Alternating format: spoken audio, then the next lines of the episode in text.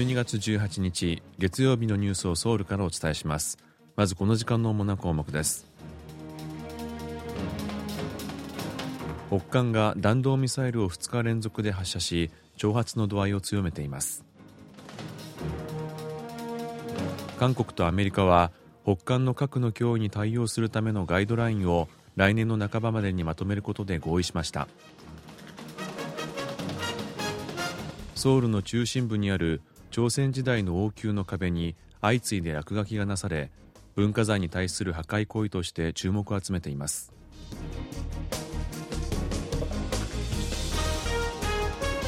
今日はこうしたニュースを中心にお伝えします。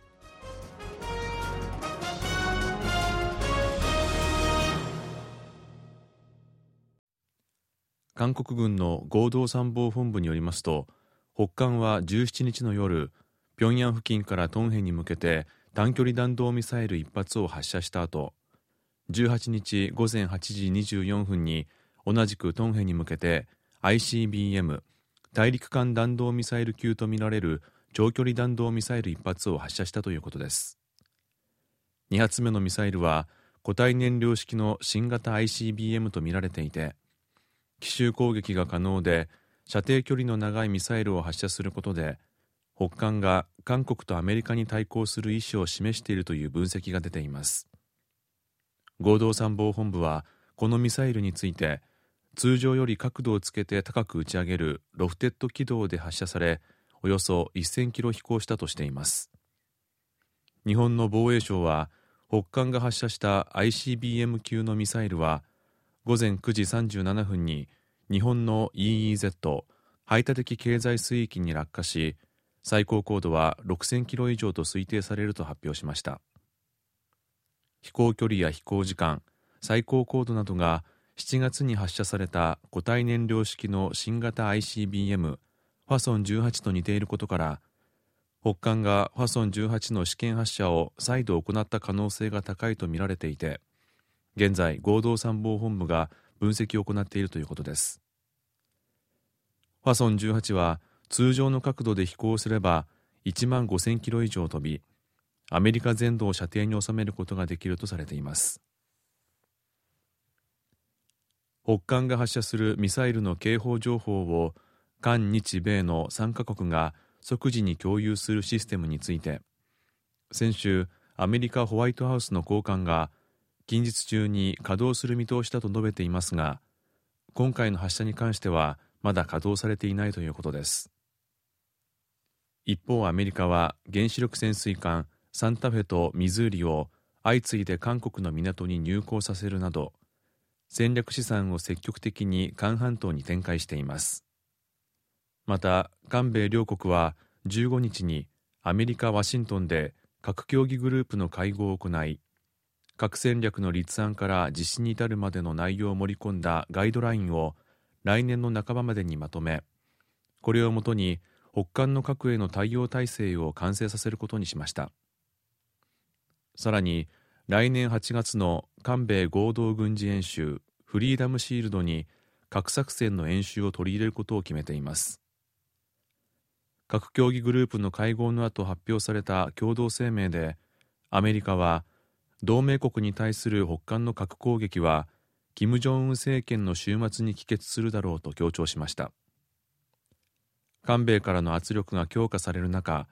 北韓は年末の朝鮮労働党中央委員会総会の開催を前に韓米に対抗する意思を示すため2日連続でミサイルの発射による挑発を行ったのではないかという見方が出ています。北韓が ICBM とみられるミサイルを発射したことを受けユン・ソンニョル大統領は18日午前国家安全保障会議の緊急会合に参加し近々稼働が予定されている北韓のミサイル警報情報をリアルタイムで共有するシステムを活用し韓日米3カ国による共同対応を本格化させるよう指示しました。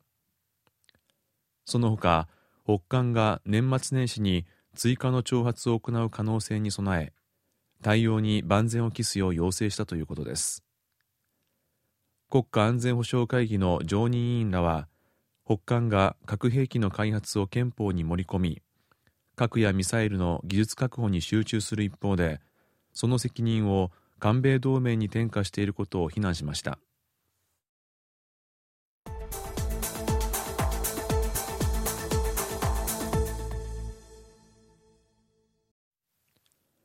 ソウルにある朝鮮時代の王宮キョンボックンの壁に先週末スプレーによる落書きが相次いでなされました。このうち2件目については18日の午後犯行を行ったと供述する人物が警察に自首しました。ソウルチョンノ警察署によりますと16日午前2時20分ごろ最初の落書きについて通報を受けたということです。この落書きはキョンボックンの壁などに映画無料という言葉とともに映画やドラマを違法に共有するサイトのアドレスとみられる文字が44メートルにわたって書かれていたものです。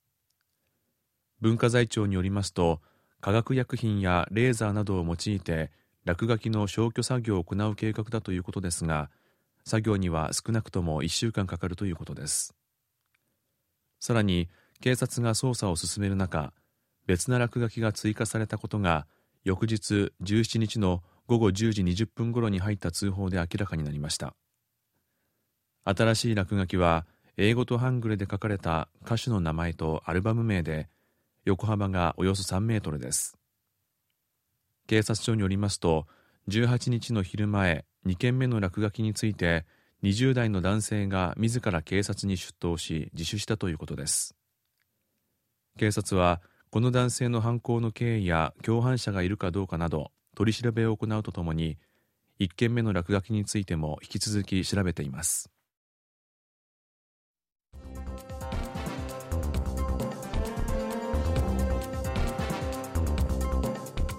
こちらは韓国ソウルからお送りしているラジオ国際放送 KBS ワールドラジオです。ただいまニュースをお送りしています。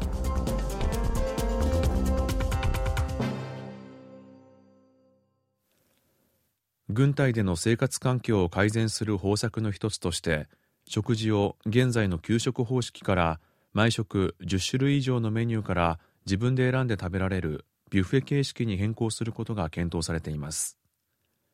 国防部は17日試験的にビュッフェスタイルで食事を提供することなどを盛り込んだ軍隊の環境改善策を発表しました。現在軍隊での食事はご飯と汁物おかずなどで構成される給食形式となっています。来年からはフライドチキンやとんかつハンバーガーラーメンなどを含め10種類以上から選べるビュッフェスタイルの食事が全国13の部隊に配属されている1万7000人余りを対象に試験的に提供されます。スノーボードのワールドカップは16日。ハーフパイプ第2戦の決勝がアメリカで行われ韓国スノーボード女子のホープチェ・ガオン選手が優勝を果たしました。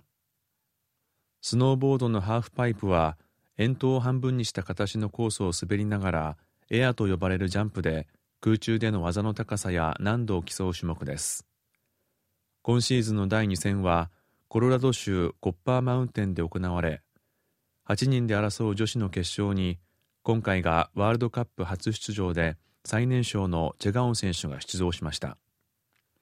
チェ選手は11月に15歳になったばかりです。チェ選手は決勝の2回目で女子では唯一進行方向に対して背中側に2回転半する技スイッチバックサイド900を決めるなど92.75をマークし優勝しました。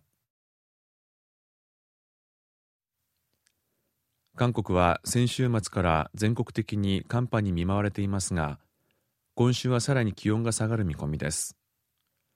気象庁によりますと18日月曜日の朝の気温はソウルでマイナス12.2度寒温度の一部ではマイナス17.3度にまで落ち込みました。さらに木曜日朝のソウルの気温はマイナス14度まで落ち込みこの冬一番の寒さとなるものとみられています。また水曜から金曜にかけて西海岸を中心に大雪が降る見込みです。